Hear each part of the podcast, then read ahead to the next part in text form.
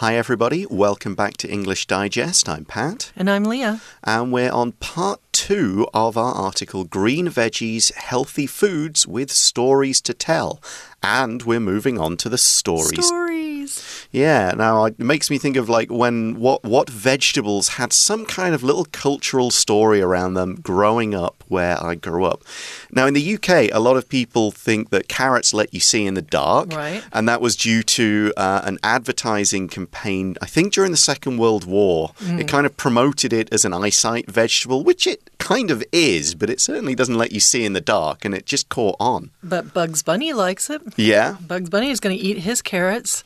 Yeah. What were there any kind of vegetable stories that you had growing up that you recall? Well, I don't really remember vegetable stories growing up, but of course there is the Halloween jack o' lantern. So we take a vegetable and we cut it up and we dig it out and we put a face on it, right? Something that you can eat, and all of a sudden it turns into a lantern. And that's actually also popular from European culture.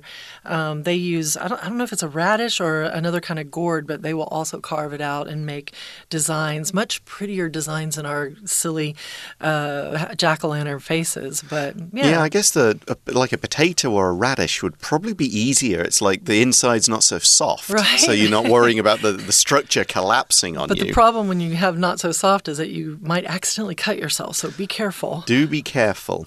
Okay, so let's read through day two of our article and learn about some of these stories.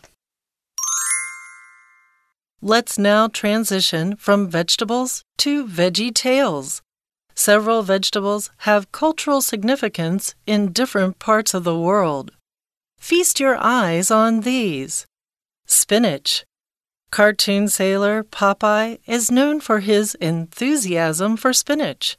The more he eats, the stronger he gets. And generations of kids have wolfed down their spinach in hopes of obtaining his super strength. This property is attributed to spinach's high iron content. But while it is indeed respectable, it's not as high as was popularly believed. An error by German chemist Erich von Wolff is responsible for this misconception, as while researching, he wrote that spinach contained 35 milligrams of iron per 100 grams, rather than the true value of 3.5 milligrams. Broccoli and green bell pepper. Broccoli has a reputation for being kids' least favorite vegetable. So much so that the stereotype of children refusing to eat it appears in numerous movies and TV shows. One such movie is Pixar's Inside Out. When the film was released in Japan, though, it was altered to cater to local tastes. Japanese children generally like broccoli, but they can't stand green bell peppers. The swap was made so Japanese audiences could relate to the situation. Cabbage. In Eastern Europe, eating this humble veggie on New Year's Eve is considered lucky. This is likely because of its resemblance to something else green and papery banknotes. However, this tradition goes beyond simply munching cabbage rolls to guarantee financial success. Chefs clean a coin and mix it into the dish, and whoever finds it is said to be in line for a year of prosperity. So, you have no excuse now. Go ahead and eat your greens. All right, everybody. So we're back once again, and we're going to look at this first sentence here. It says, Let's now transition from vegetables to veggie tales. So we have talked about vegetables and their vitamin content, their nutrition that they provide to our bodies. So now we're going to make a transition. We're going to make a change. Think about if you're in the MRT, that is mass rapid transit, right? Then you are in transit on the MRT, and when you change from one line to another line, you make a transition from, say, the red line to the blue line. And we're going to make a transition or a shift from talking about vegetables themselves to stories about vegetables. Yeah, Veggie Tales. I was, I am, I wrote this article. I was trying for a play on words with vegetables, Veggie Tales. I like the Veggie Tales. Okay, so the next sentence several vegetables have cultural significance in different parts of the world. Feast your eyes on these. So again, I'm playing with words because we've got the word feast, which is associated with food, but to feast your eyes on something is an idiom meaning like look at something in a way that is going to give you enjoyment. You've got something really great to look at. Feast your eyes on it. Look at it for a long time. Take in all of the details. And what details we're taking in are the cultural significance that we're going to find that vegetables have in different parts of the world. So, one of the first ones would be, of course, spinach. And why do I say of course? Well, if you have ever seen the cartoon Popeye, then you would know all about this. Cartoon sailor Popeye is known for his enthusiasm for spinach. He actually has a song. It's uh, he sings, "I'm strong to the finish 'cause I eats me spinach, and I'm Popeye the sailor man." Um, and a random comment to the side about Popeye is that if you have never seen the movie with Robin Williams and Shelley Duvall in there, I really recommend you go and watch it because it's a fun, a fun movie. Yeah, it's it's not one that gets a lot of um, like publicity these days, but I do remember seeing Yeah. it being this is actually quite good. It was very silly. But yeah, Popeye is known all the way around the world. Like my wife is Taiwanese, she knows about the Popeye spinach thing. Right. It's, everybody knows this story, and we know the more he eats, the stronger he gets. Of course, when he's in trouble, he pulls out the spinach, drinks it. You know, he gets pops it in. the can open with his hand. Yeah. Actually, I don't know if he could with his hand, but sometimes he pops the can open Yeah, with his hand. sometimes he uses his pipe to, Yeah, oh, to, yeah, to take it in. And generations of kids have wolfed down their spinach in hopes of obtaining his super strength. To wolf something down is to eat it like a wolf. Yeah, eat it in a quick and fairly greedy and not particularly polite way, but yeah, this this works. If you know, if kids say, "Oh, eat your spinach, you'll be strong like Popeye," that might actually get them to eat their vegetables. That's what mom and dad might say, right? Yeah. talk you into it. They want to obtain his super strength. Obtain just means to get, to acquire. If you eat something, you will get this thing. If you study hard, you will obtain a good degree or a good score. Or if you drive well, you might obtain a license for driving. This property is attributed to spinach's high iron content. But, but while it is indeed respectable, it's not as high as was popularly believed.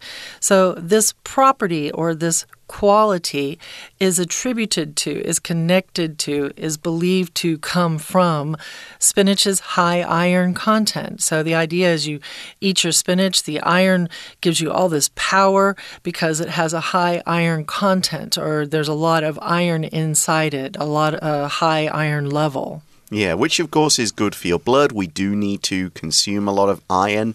Um, I I even take a few iron supplements. Uh, I'm a vegetarian. I don't eat meat, so I need to get my iron in some way. But vegetables, I do eat spinach whenever I get the chance because of its iron content.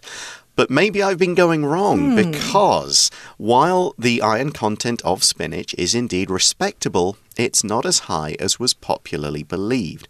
So, yes, spinach contains iron, and yes, the iron content is respectable.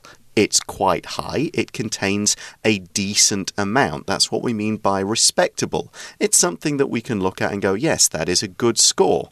If you get a respectable mark on a test, Maybe you didn't hmm. get the absolute top 100%, 99%, but you got up in the high 80s, low 90s, a very respectable score. No one is going to look down on you for getting that score, even if it wasn't perfect. Yeah, so it's it might be respectable, but it's not as high as was popularly believed. So in fact, this was uh, an error.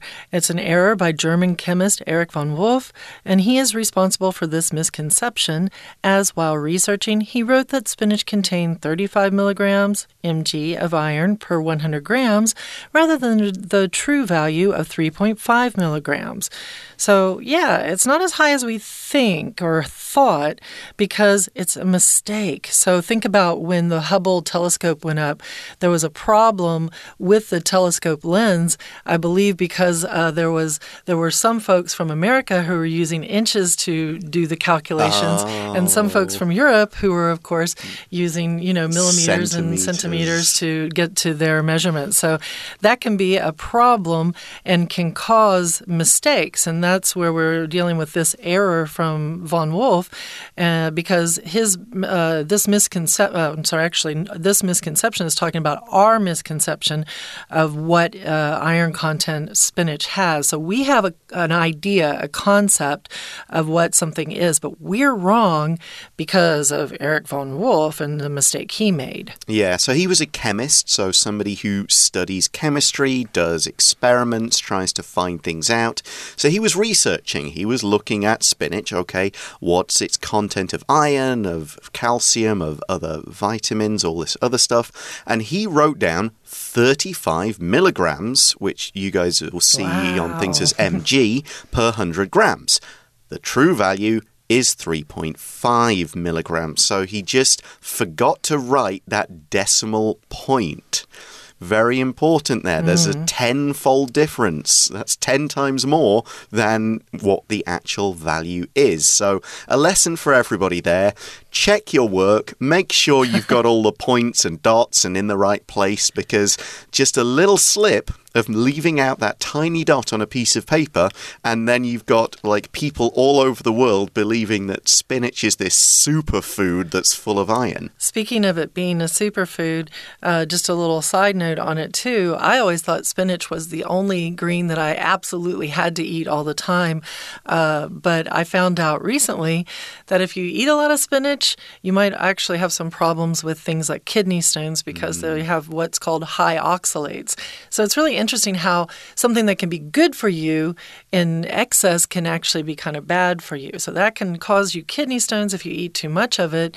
Um, and I also find that interesting because doctors talk about, you know, the vitamins of something and how great they are for you. And you go, you know, 20 years down the road and doctors say, but wait a minute, you have to talk about this. Maybe it's not the best ever. yeah, the, the, I mean, people have been saying for hundreds of years, though, everything in moderation. Right. Like, if you don't right. have too much of anything, then that is probably about right. Okay, we're going to take a short break here and listen to our Chinese teacher. Hello, everyone. 我是派老师，今天讲解的是十二月十三号 Unit Seven Day Two 这个单元介绍青菜的营养价值，而今天的内容更加有趣，有很多青菜背后有有趣的故事。比方说，大家提到菠菜就会想到 Popeye 大力水手，认为菠菜啊菠菜铁的含量很高，不过这其实是误会啊。当时做相关研究德国化学家一时失误。它所声称的菠菜铁的含量，其实只有实际含量的十分之一而已。好，不论如何，我们一起来看学习重点吧。请同学先看到第一段第一个句子：Let's now transition from vegetables to veggie tales。好，transition from，我们从这个句子来看，知道这个 transition 是转换的意思。不过，同学会有一个疑问：transition 通常 t i n 结尾的字。不是名词吗？是的，没错，通常是名词。那比方说，我们在讲 energy transition，就是最近这一两年非常夯的词语，叫能源转型，也是从化石燃料转变成使用绿能这些可再生的能源。好，来，那我们看到这里的 transition，它是当动词用哦，是转换的意思。再来，请同学看到第二个句子。那有一些蔬菜，它是有特殊的文化意涵的。Some vegetables have cultural significance。好，再来，请同学就看到我们一一的来看文章作者针对不同蔬菜告诉我们这些蔬菜有什么故事。第一个是菠菜，请看第一个句子：Cartoon Sailor Popeye，那就是大力水手补派。那他怎么样呢？他特别爱吃菠菜，enthusiasm for 这里呢，当然是指对什么的热爱。再来，请同学看到第二个句子，我想很多同学对这个句型 the 加比较级逗点再加 the 加比较级，这个句型大家应该不陌生吧？越怎么样就越怎么样，所以这个大力水手吃菠菜吃的越多，就变得越强壮。那 generations of kids 有好几世代的小孩 have wolfed down their spinach in hopes of obtaining his super strength。很多小孩子愿意吃蔬菜，wolf down 这个动词片语表示狼吞虎咽的吃下去。为什么？因为都想要变得很强壮。再来，请同学看到第三个句子。那这方面哦，因为我们知道菠菜有这个特性，property，this property 归因于什么？is attributed to。我们把原因归到什么身上？It's attributed to spinach's high iron content。原来呢是铁的含量比较高。那虽然说这个的确啦是没有错的，While it is indeed respectable，这里的 respectable 其实哦并不是受人尊敬，而是可观的。的确，含铁量是相当的可观。但是不是像大家所想的那么那么的高。We'll take a short break and then we'll continue with our article.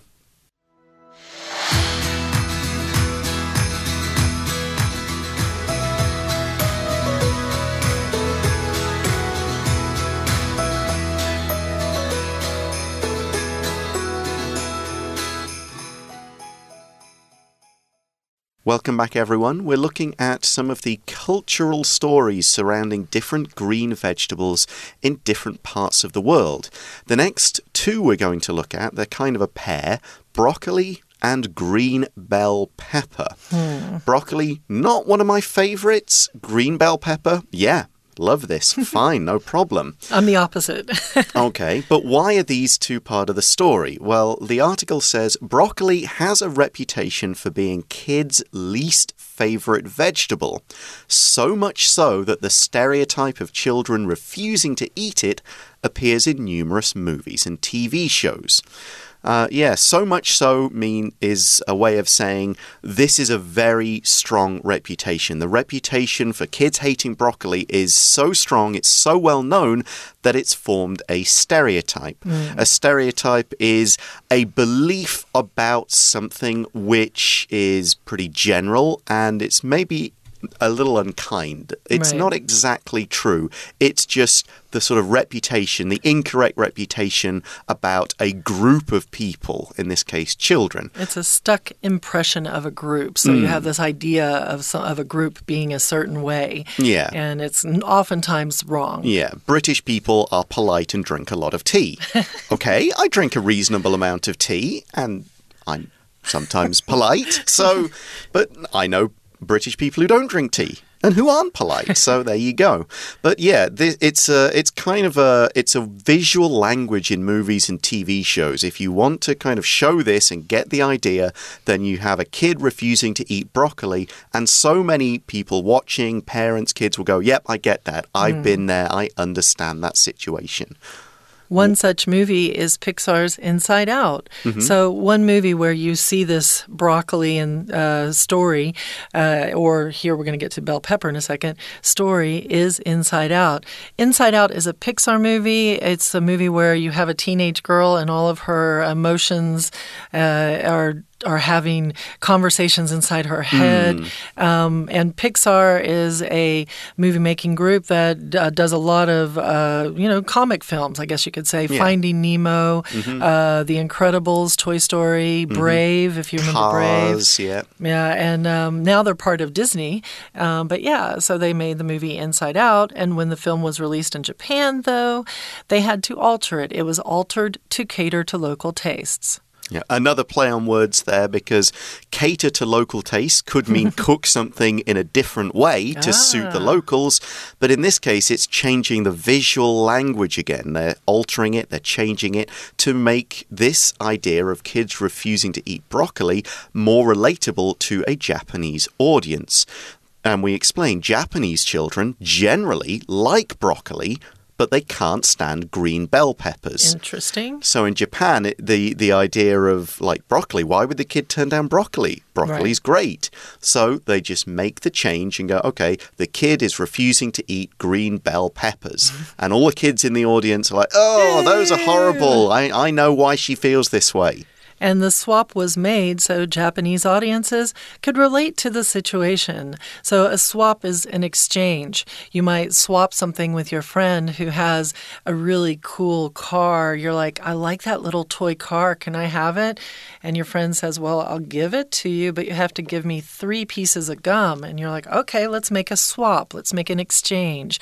Um, and they made that swap so that Japanese audiences could relate to or connect to understand the situation in the movie just a little bit better. Yeah, because if the kids saw the broccoli thing, they maybe they don't quite eh. understand it, and therefore the joke's not as funny, or the situation makes them not enjoy the movie as much. Mm. But using green peppers, like we've been saying all the way through this paragraph, they go, Oh, yeah, I know how that kid feels. That's how I would react. And the parents are going, Oh, my child is exactly the same way. so everybody kind of feels like this story is speaking to them. And we've got cabbage now to talk about as well. So remember we talked about the head of cabbage, like like a Brussels sprout is also a head, or lettuce is also a head. Uh, in Eastern Europe, eating this humble veggie on New Year's Eve is considered lucky. So Eastern Europe is like Belarus, Russia, Ukraine. Poland. Poland, Romania, Czech Republic, places like that. And in those areas, when you eat this humble veggie, so it's kind of, um, you know, it's not really humble, but it's a cute way of describing this veggie. It's a simple little veggie. On New Year's Eve, it is considered to be lucky. Yeah, I, I used it in the article because you find cabbage everywhere. It's Yeah. a very common part of, certainly in Taiwan, you, cabbage is a side or it's a little bit part of a lot of different meals. You get it at the hot pots, you get it at, you know, it's a side dish in a lunchbox. There, you see it all over the place. And it's it doesn't not. try to stand out. It Yeah. It's very humble. Yeah, it's it's- very private about itself. It's like, I'm, I'm okay. I'm just here. Yeah, it's not special, it's not rare, it's not known for being kind of really crazy strong flavor or anything. So, why is it considered lucky? Well, the article says this is likely because of its resemblance to something else green and papery. Banknotes. So, a resemblance is when two things look kind of similar. You might have a resemblance between family members. Right. You look at them and go, they seem related. Yeah, I can kind of tell they're mother and mother and son, brother There's a and strong sister. resemblance. So in this case, the cabbage leaves are green. They're a little bit like paper, which Hmm. is why we use papery. What else is green and papery? Banknotes, Banknotes. money is. I mean, not so much in Taiwan, of course. We don't Yeah. have. We've only got that. Is it the two hundred that's green? You never really see yeah, it. you never see it anymore much. but in the US, like almost all the money is green. It's all green. Hmm. Yeah. And however, this tradition goes beyond simply munching cabbage rolls to guarantee financial success. So it's not just about chewing on munch. Think about being a cow, your cabbage rolls. Um, well, to guarantee that financial success, financial is monetary, things to do with money, things to do with your finances. So if you have financial success, then you have some money in the bank saved to the side. You're doing okay. So this tradition goes beyond that. Now, of Right. course, in Chinese New Year uh, meals, there's a lot of dishes, and you go, "Oh, we eat this," and it kind of will hopefully give us luck, or we'll get some money in the next year. The the little dumplings, a few of the other things are supposed to be about money, but. It's not just eating the cabbage in these Eastern European countries. This is what happens. Chefs clean a coin and mix it into the dish, which is something you'll see in other countries. They're mixing stuff into puddings, mixing stuff into cakes. Right, or ring inside Yeah, of a lot right, of the this- ring for the king or the king's crown inside of uh, the cakes for for a British families, right? Yeah, and there's, I think, New Orleans has got a similar sort of tradition Nice. with the king cake. And whoever finds it, whoever finds the coin, is said to be in line for a year of prosperity. To be in line for something means you're expecting it, you're going to get it next. You're kind of at the front of the line or fairly at the front of the line to get this thing, in this case, prosperity, wealth, mm. success. You're in the running for it too. So you can also be in line for the crown. So if you for, think, for example, Prince Charles for many years, while Elizabeth II was alive, was in line for the crown, and then he got it. Yep. Uh, so you have no excuse now, guys. There's no excuse that you can make. You cannot say, well, you know, I don't really want to have vegetables today because I prefer to make sure I get enough meat. No, you can't make up any excuses. Well, you know, I kind of allergic to green things. No, you can't. Oh, oh no, you can't make these excuses anymore. Yeah, you've heard about all the health benefits you're going to get. You've heard about all the interesting stories and how spinach is going to make you super strong, kind Yes. of. So there is no excuse for refusing to eat them. So go ahead and eat your greens. Let's try and get that number we talked about in the first day that 70% of people hmm. in Taiwan not quite eating enough vegetables. Let's reduce that number. Let's get it down so we can say, yeah, Taiwanese people eat their vegetables. They eat the right amount. I like this sentence because it's kind of something to say, it's all right. Things are fine. Just go ahead. Go ahead and make a take a chance. You can do it, right? Go ahead and eat your greens. Just hmm. relax and enjoy and eat your greens. Yeah, which of course was the opening sentence of the article, Eat Your Greens, bringing right. us right back around to where we started. We're now going to listen to our Chinese teacher, and in a moment we will say goodbye to you all. 再接着，我们看到下一个蔬菜是 broccoli and green bell pepper，就是花椰菜，还有什么呢？没错，青椒。Broccoli has a reputation for being kids' least favorite vegetable。那这是在西方哦，西方有很多孩子不爱吃花椰菜，所以有这样子的名声。Broccoli has a reputation for。好，那再来，请同学看到第三个句子。 那这里 when the film was released 指的当然就是前面这个皮克斯的电影《脑筋急转弯》。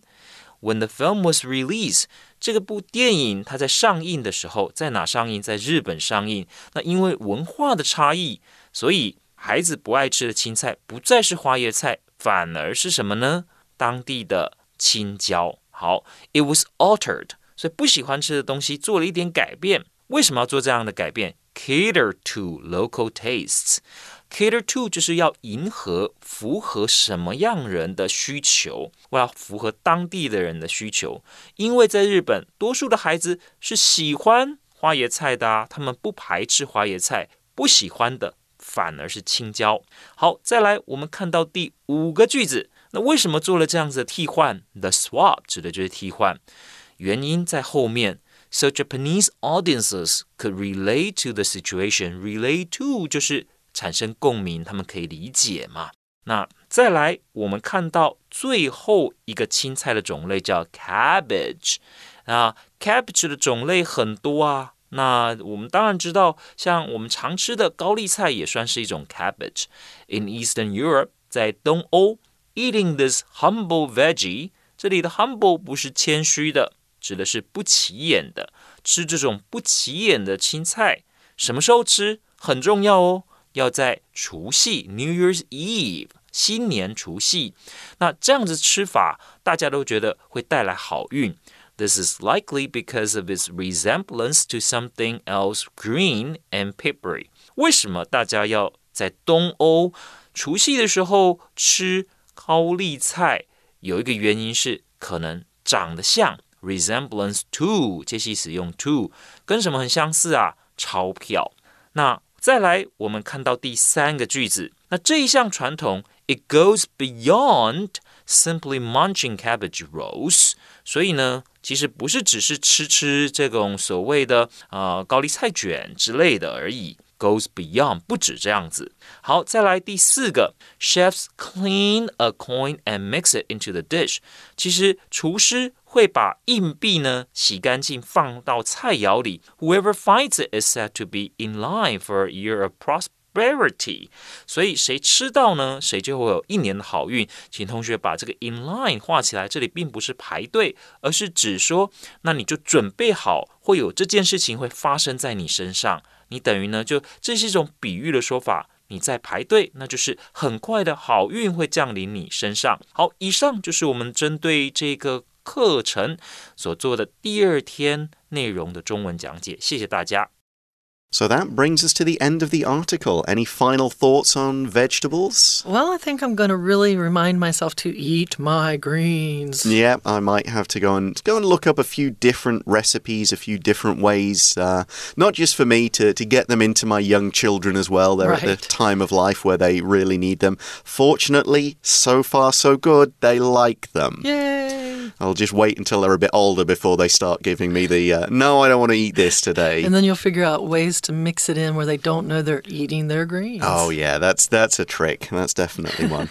okay, that brings us to the end of today's article. Thanks very much for listening. For English Digest, I'm Pat, And I'm Leah. and we'll talk to you again soon. Bye bye. bye bye.